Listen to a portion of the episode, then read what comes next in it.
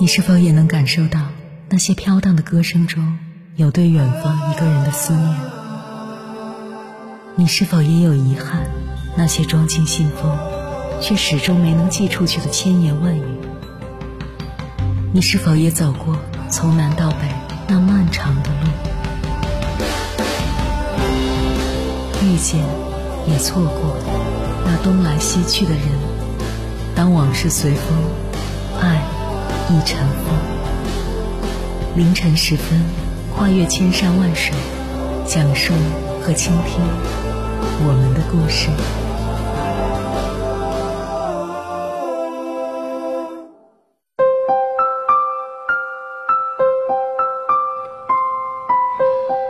欢迎回来，各位夜行者，这里是正在直播的中国交通广播，千山万水只为你。深夜不孤单，我是迎波，绰号鸭先生。我要以黑夜为翅膀，带你在电波中自在飞翔。有本书叫《花钱带来的幸福感》，作者伊丽莎白·邓恩是英属哥伦比亚大学的心理学教授，他曾与哈佛幸福课的作者丹尼尔·吉尔伯特教授一起工作过。在书里，他用许多项关于消费科学的最新研究，讨论了钱花在哪里最聪明，怎么花钱才能提升我们的幸福感。他提出，聪明花钱可以遵循五大核心原则：一、花钱买体验。同样的钱花在游戏、电影、听音乐会、看体育赛事、旅行上，还是用来买并不是刚需的衣服、电器等实物。在伊丽莎白·邓恩的调研中，有百分之五十七的人认为，拥有一种体验感比购买一种食物更幸福。和大多数人想象中不同的是，体验本身有趣与否，体验时间长短都不影响体验的幸福感。比如，你看了一场无聊的电影，和家人出游，路途中遇到坏天气，交通拥堵。当下会感觉非常后悔，还不如在家待着看看手机，吃点好吃的，觉得是花钱买罪受。但是，把时间拉到更长的范围，一年、三年甚至十年后，这种抱怨后悔的感觉就会被美好的回忆所替代。那些看起来并不有趣的体验，其实是独一无二的回忆。所以。如果体验能满足以下条件，那么花的钱就是值得的。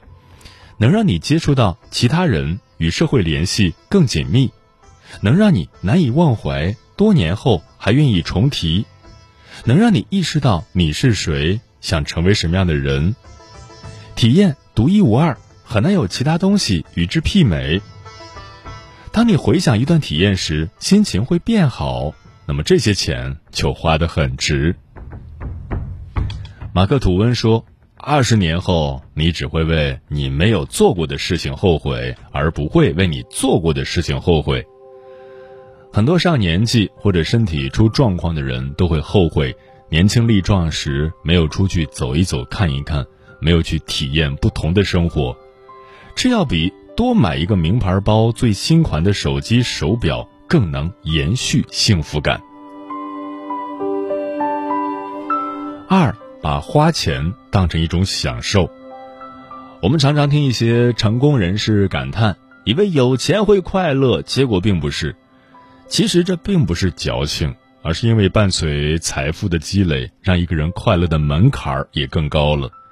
口袋里只有十块钱，一根冰淇淋就能让人幸福满满；银行账号有六位数，买新款手机不用分期付款就很开心。有越多的钱。用买东西来获得的幸福感就越少。无论有多少钱，既然决定要花钱，享受花钱的过程，才能获得幸福感。比如减少消费的次数，学会适可而止。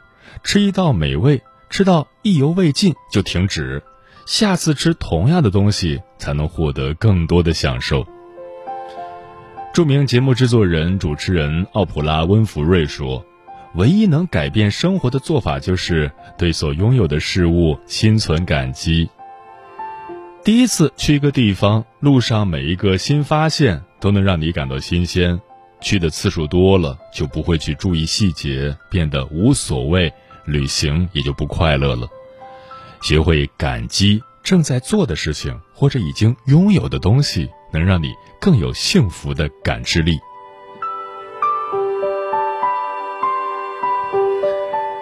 三花钱买时间，时间就是金钱，时间和金钱常常可以互换。很多在一线城市生活的年轻人，上下班要两三个小时。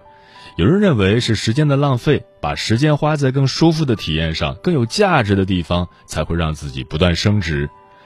但是站在年轻人的角度想，路上的两三个小时可以节省每月上千元的开销，节省下来的时间也许换不来同样的钱。相反，他们在路上听电子书、听音频课程，同样是投资自己的过程。省钱和省时是两种选择，做任何选择时要考量时间和金钱能不能互换。如果花钱买到的时间能让你有更好的体验，能有效学习或者多陪陪家人，才会提高幸福感。作者认为，大部分人只要改变看电视或者上网、逛街所消耗的时间，就会从中获益。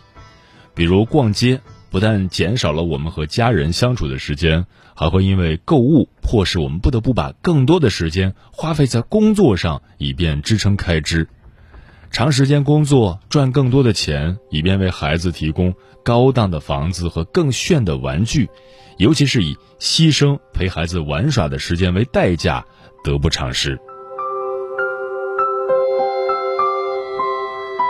四，先付款后消费。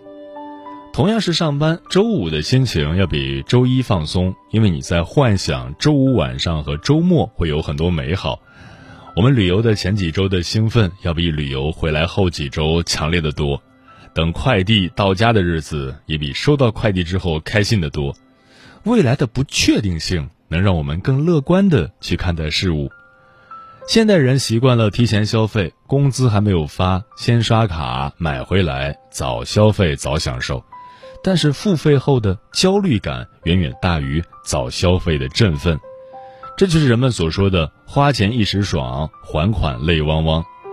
延迟消费可以提高消费的乐趣，它不仅让人们以乐观的心态去期待，还能增强所谓的垂涎因素。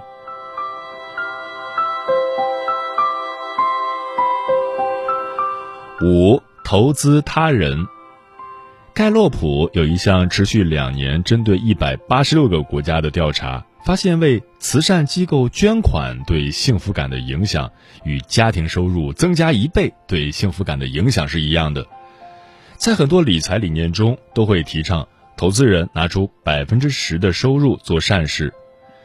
最近有一位名叫“顺其自然”的神秘人在各类媒体上刷屏，他从一九九九年起，每年都会匿名为宁波市慈善总会捐款，数额不等。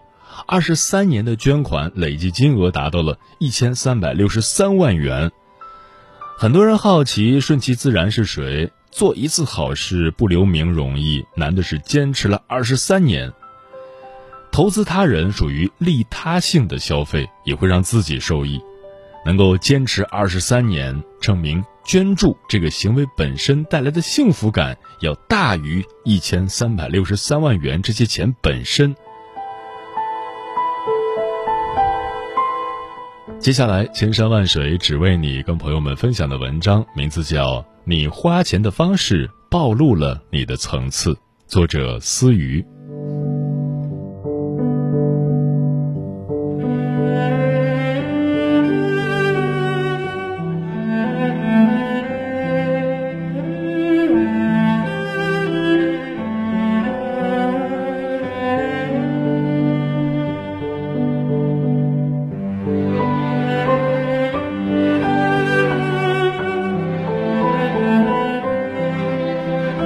有一个主妇，老公在外面忙着挣钱，她在家负责花钱。但是她每次花钱都让老公很生气。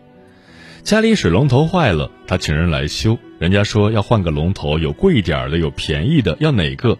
她选了便宜的，但是没过多久，水龙头又坏掉了。带女儿买衣服，女儿想要漂亮的公主裙，她却拉着女儿买了一堆几十块的地摊货。回来之后，女儿跟他大闹了一场，说妈妈不爱他。他委屈地说：“生活不就是要会过日子吗？我是为这个家考虑，怎么老公和女儿都不理解我呢？”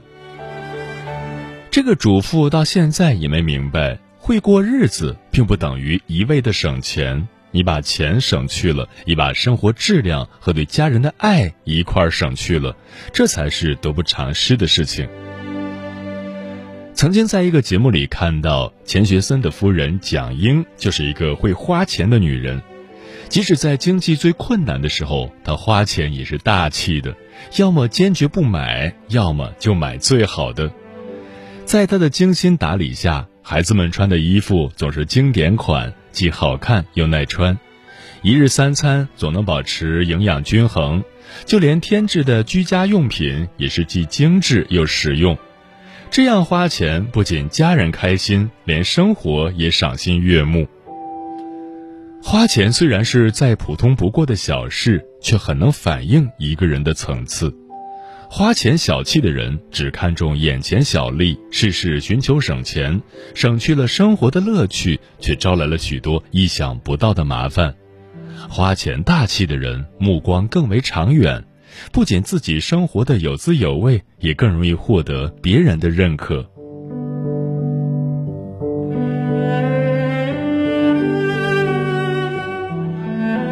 前段时间，网络上纷纷议论三十岁的人应该有多少存款。有一个故事说，一个单身女生三十岁的时候存款为零，还在经历换工作、跨行业的难题。我看到后惊掉了眼镜，她这些年到底经历了什么？原来她毕业后挣的钱全都花在化妆品、漂亮衣服、吃喝玩乐上。上班时只知道混日子，结果总在不停的换工作、跨行业，却没有想过真正的去花钱投资自己。随着年龄的增长，路只能越来越窄。原本期盼着嫁个有钱人，后来才发现嫁人这条路也不是那么好走的。那些三十多岁活得风生水起的女人都是怎样的？我认识一位姐姐，才三十出头，却已经是公司的骨干，去年刚给自己买了房。他告诉我，他以前都不敢在公共场合大声说话，后来下决心要改变自己，就咬咬牙，一口气给自己报了几万块的管理课程。管理课里有口才与交际课，可以训练他的表达与交际能力。渐渐的，她再也不是那个怯怯的小姑娘了，开始独当一面，带着同事代表公司谈业务，搞定了好几个大单子。就连那些网红都知道花钱投资自己的容颜，你却不懂得投资自己的成长与进步。有人问：年龄给女人带来了什么？有人回答：带来了松弛与皱纹。有人却回答：时间过处，留给女人的一定是成长与气质，而不是原地踏步。在给自己花钱这件事上，有人是消费心理，有人是投资心理。消费过后，除了释放自己的购物欲望，什么也没有给自己留下。但是投资自己之后，你获得的却是更强的自己。走到哪里掷地有声，谁也打不倒。哪种花钱方式更高明、更长远，不言而喻。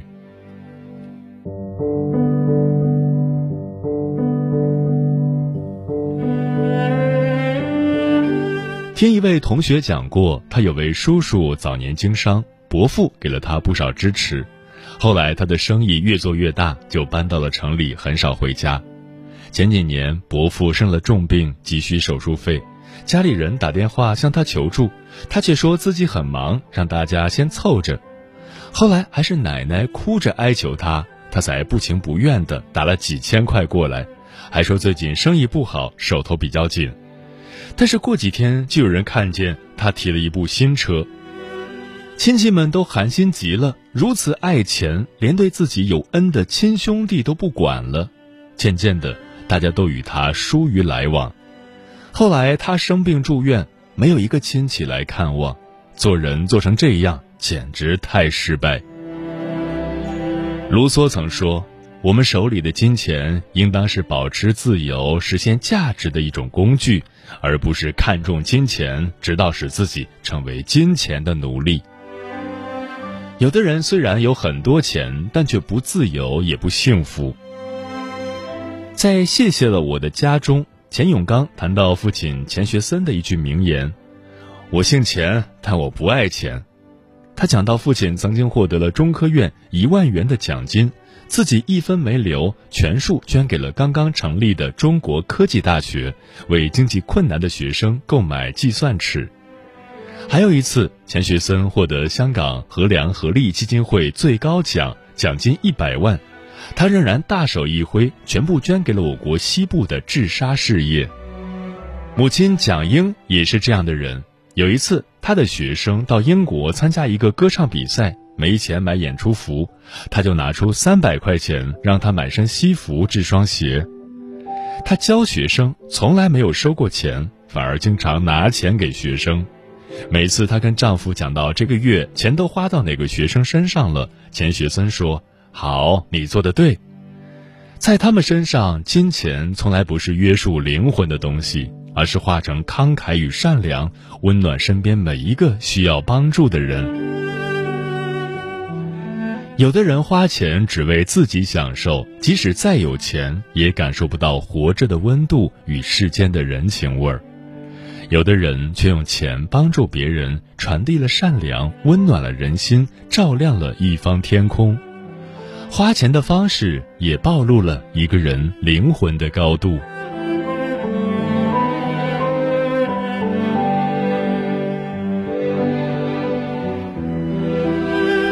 茶花女中有一句名言：“金钱是好仆人，坏主人。”层次低的人成为金钱的奴隶。为金钱所累，自己累，别人也累；层次高的人成为金钱的主人，让金钱为我所用，与己方便，也与人方便。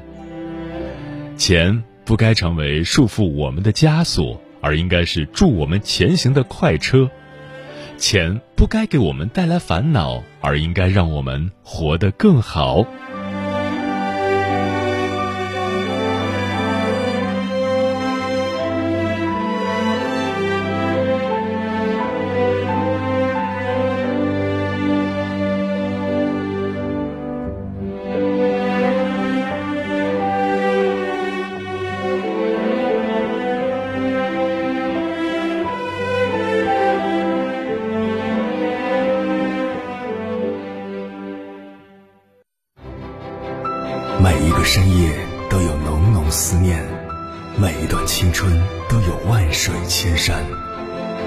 山万水只为你，千山万水只为你，正在路上。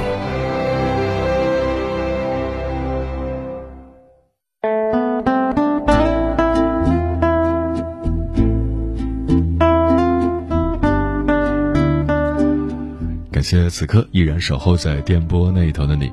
这里正在陪伴你的声音是中国交通广播，千山万水只为你，我是迎波，绰号鸭先生。我要以黑夜为翅膀，带你在电波中自在飞翔。今晚跟朋友们聊的话题是：会花钱也是一种能力。听友何以繁华笙歌落说，如果花钱可以让自己愉悦，或者能让身边的人开心的话，就是一件很幸福的事情。生活是美好的，不能将就，要讲究。想要过幸福感爆棚的生活，首先就得学会怎样花钱。专吃彩线的鸟儿说：“赚钱不易，会花钱是一种智慧。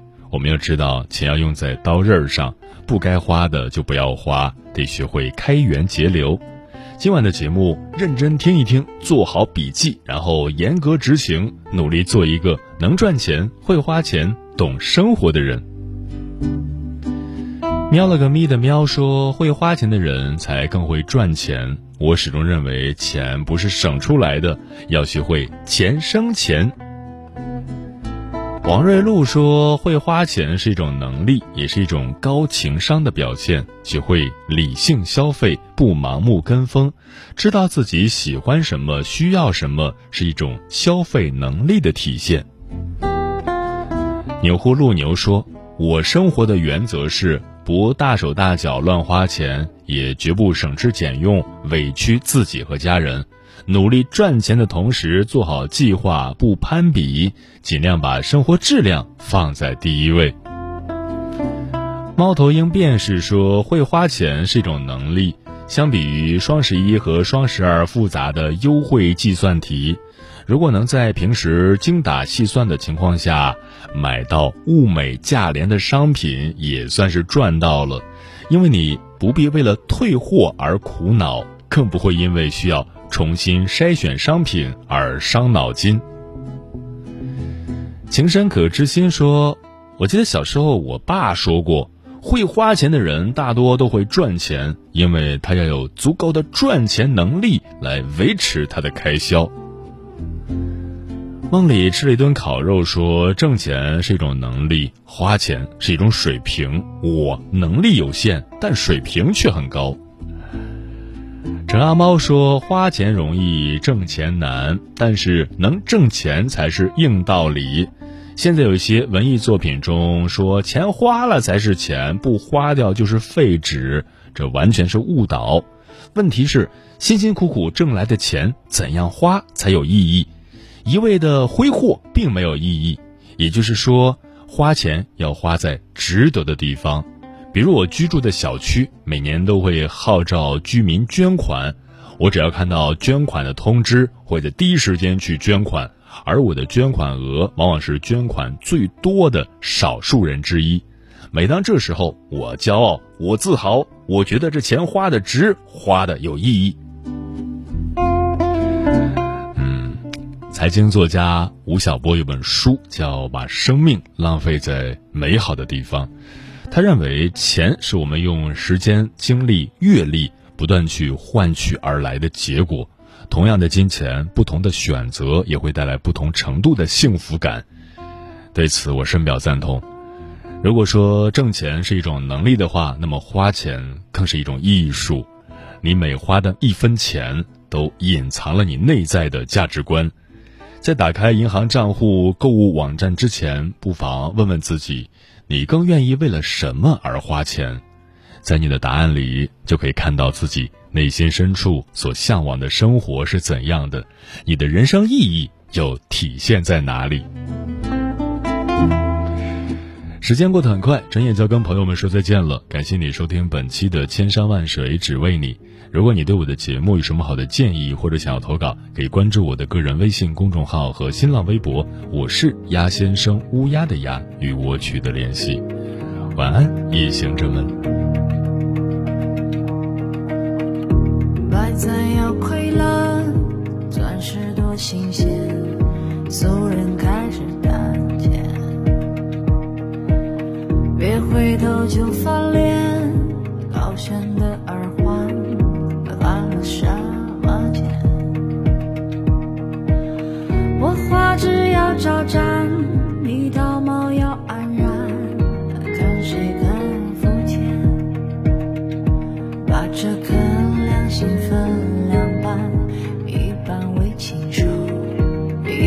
坚定